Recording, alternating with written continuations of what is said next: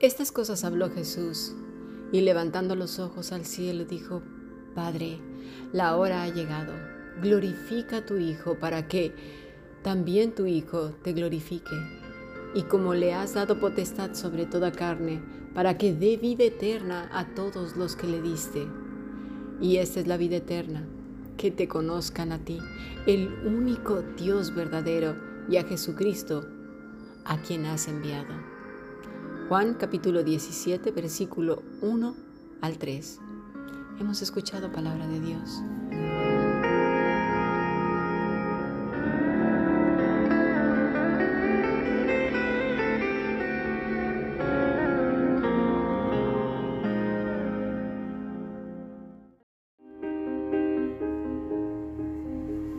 La Fundación Bíblica te invita a participar tanto de esta aula internacional hoy apegados a él, como sus cursos online en mol.fundacionbiblica.com. También adoración de siervos todos los martes a las 7.30 de la tarde España a través de nuestro canal de YouTube.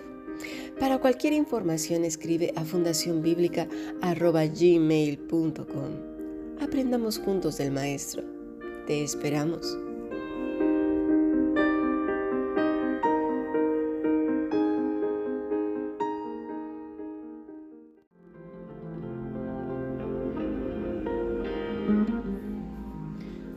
Bueno, estamos estudiando el Evangelio de Lucas, estamos en el capítulo 4.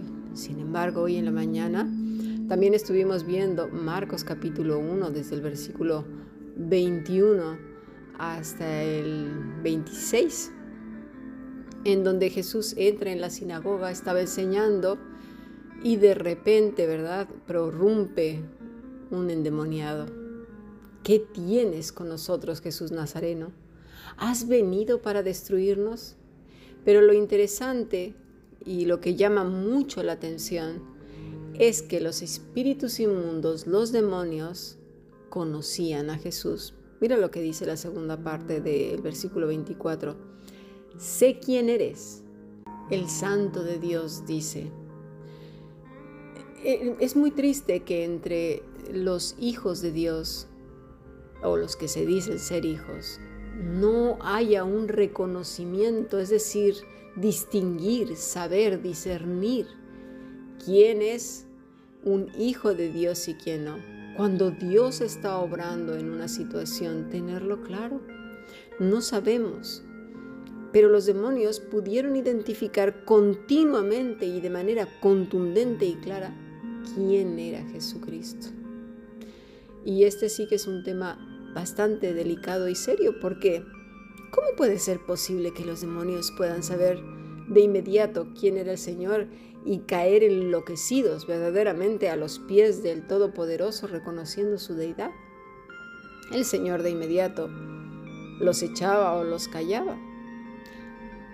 Aquí hay varios aspectos que tenemos que notar. Como ya hemos visto, nuestro propósito al estudiar acerca de los encuentros que el Señor tuvo con eh, estos demonios para ponerlos en su lugar, no es precisamente darles un énfasis a ellos, sino el Señor lo que nos está diciendo primero, por un lado, el mundo cómo se encontraba en aquel entonces. Y otra cosa, el enemigo sabía que era el momento en el que se iba a cumplir la profecía, pero no sabía exactamente cómo porque cometió muchos errores. Y aquí es donde se ve que el Satanás era muy listo, muy inteligente, lo que tú quieras, pero no más que el Todopoderoso. Y otra cosa, no puede estorbar los planes de Dios y eso nos tiene que tener pues muy seguros en sus manos, no estar pensando que todo el tiempo Satanás está en todos lados y que tiene la victoria en todo. Al final de cuentas, sí, como en el caso de Pedro, que el Señor le dice que Satanás lo ha, pedido para sandearlo como el trigo. Mira, vamos a leer el pasaje y está en Lucas capítulo 22, versículo 31. Dice, dijo también el Señor, Simón, Simón, he aquí Satanás os ha pedido para zarandearos como a trigo. Puede ser pedida tu vida y mi vida o la de cualquier otro. para zarandearnos. Y zarandear no es precisamente algo suave, tranquilo y alegre. Zarandear puede implicar muchas cosas, muchos problemas que incluso parecen perdidos, que no hay nada que hacer, que todas las puertas están cerradas. Y puede ser incluso, mira, que se cierren y no se abran. El Señor continuamente dice que tenemos aflicción y que aunque andemos en un valle de sombra de muerte, Él estará con nosotros porque cuando estudiamos también el Salmo 23, supimos que había momentos en que era necesario que el pastor pasara por esos valles oscuros, porque era donde se encontraba precisamente ese rocío de agua fresca que las ovejas necesitaban beber. Y hay veces, mis estimados, que cuando somos arandeados o pasados por ese valle, es cuando más nos acercamos al Señor, le buscamos y tenemos esa total dependencia, al menos así debería de ser.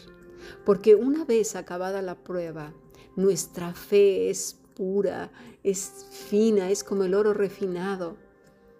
Malo sería que una vez pasada la prueba nuestros corazones estuvieran agrios, amargos, tristes, enfadados con el Señor. Pero no así. Mira, ve lo que dice el versículo 32. Pero yo he rogado por ti, que tu fe no falte, y una vez vuelto, confirma a tus, a tus hermanos. ¿Por qué? Porque una vez pasada esta prueba, el valle de sombra de muerte, el buen pastor va con nosotros.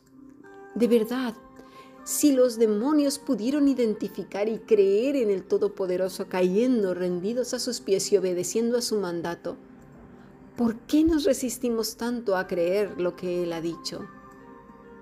Aquellos que se aferren a su palabra y abracen al Maestro con todas sus fuerzas, una vez pasada la prueba, y ese, esa fe, esa esperanza, ese sosiego, ese gozo, ese consuelo, quede como fino, como purificado, será de testimonio a todos nuestros hermanos, porque verán que aunque dolorosa la prueba, porque digo, vamos a ver, ¿quién se puede alegrar en una prueba? Ya vimos que cuando Pedro niega a Jesús, ¿qué fue lo que pasó? Mira, vamos al versículo 54 de ese mismo capítulo. Y prendiéndole lo llevaron y le condujeron a casa del sumo sacerdote y Pedro le seguía de lejos.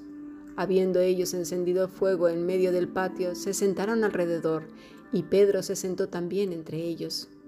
Pero una criada al verle sentado al fuego, se fijó en él y dijo, también éste estaba con él. Pero él lo negó diciendo, mujer, no lo conozco.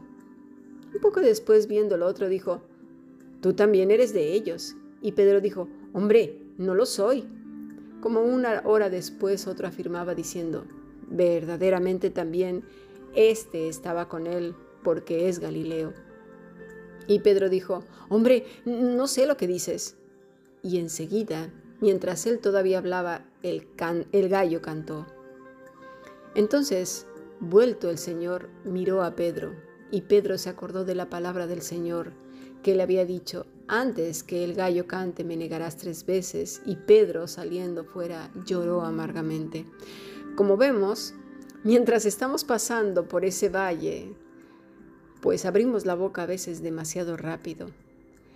Y no es que neguemos al Señor, sino que sale amargura, tristeza, desesperación a veces. Salen muchas cosas. Escuchémonos cuando estamos pasando en medio de la prueba. Y no es que neguemos directamente al Señor, pero hay amargura, hay tristeza, desolación. Pero el Señor sabe quiénes somos. No se trata de ser hipócritas y decir, mejor me callo y no digo nada. Pero el corazón está hablando y está temblando de miedo.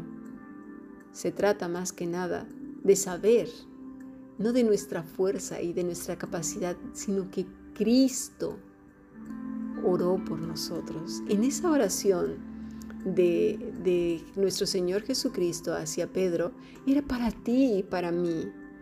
También para ti y para mí, porque sabe que tus fuerzas son muy frágiles, que no tienes el, poder para salvarte a ti mismo, ni mucho menos, ni yo tampoco. Dependemos absolutamente de la vid verdadera. Por eso Él dijo, apartado de mí no vas a poder hacer nada. Él sabe tu incapacidad y mi incapacidad, nuestras infidelidades y cómo fallamos. ¿A poco no, que, no sabría que, que, que Pedro iba a fallar? Pues sí, ya se lo estaba diciendo. Ha sido pedido para ser zarandeado. ¿Has sido zarandeada, zarandeado tú? Yo muchas veces. Justo ahora me encuentro en una prueba muy difícil de mi vida. Pero sabes una cosa, para nosotros es una gran oportunidad. ¿Por qué? Porque el Señor ha orado por nosotros y salida esa prueba, ¡buah! Todo como que queda expuesto el Señor para ser glorificado por todos. Eso es lo bello. Pablo, vamos a leer un poco acerca de él ahora en el siguiente podcast, porque el enemigo se dedica a eso, a pedir a los santos para zarandearlos, meterles zancadilla. Pero lo que no sabe es que el Señor ha orado por nosotros para que nosotros a su vez demos fruto, fruto que abunde para gloria del Señor. Dios no se deleita en vernos sufrir, no, no, no. Simplemente las plantitas cuando las empiezas a limpiar y a podar, ¿tú crees que si una planta hablara, no diría, ay, ouch, ouch, no me quites esto, ay, ay, ay, ¿verdad? Pero luego esa plantita queda preciosa y, y, se centran más las vitaminas y todo en toda esa limpieza que ya se ha hecho en el tronco, en las flores, en todo eso, dejarlas con las hojas muertas y flores muertas, ¿verdad que no? El Señor ya lo dice en Juan 15, que vendrá y nos limpiará para que demos más fruto. Vamos entonces a nuestro siguiente podcast.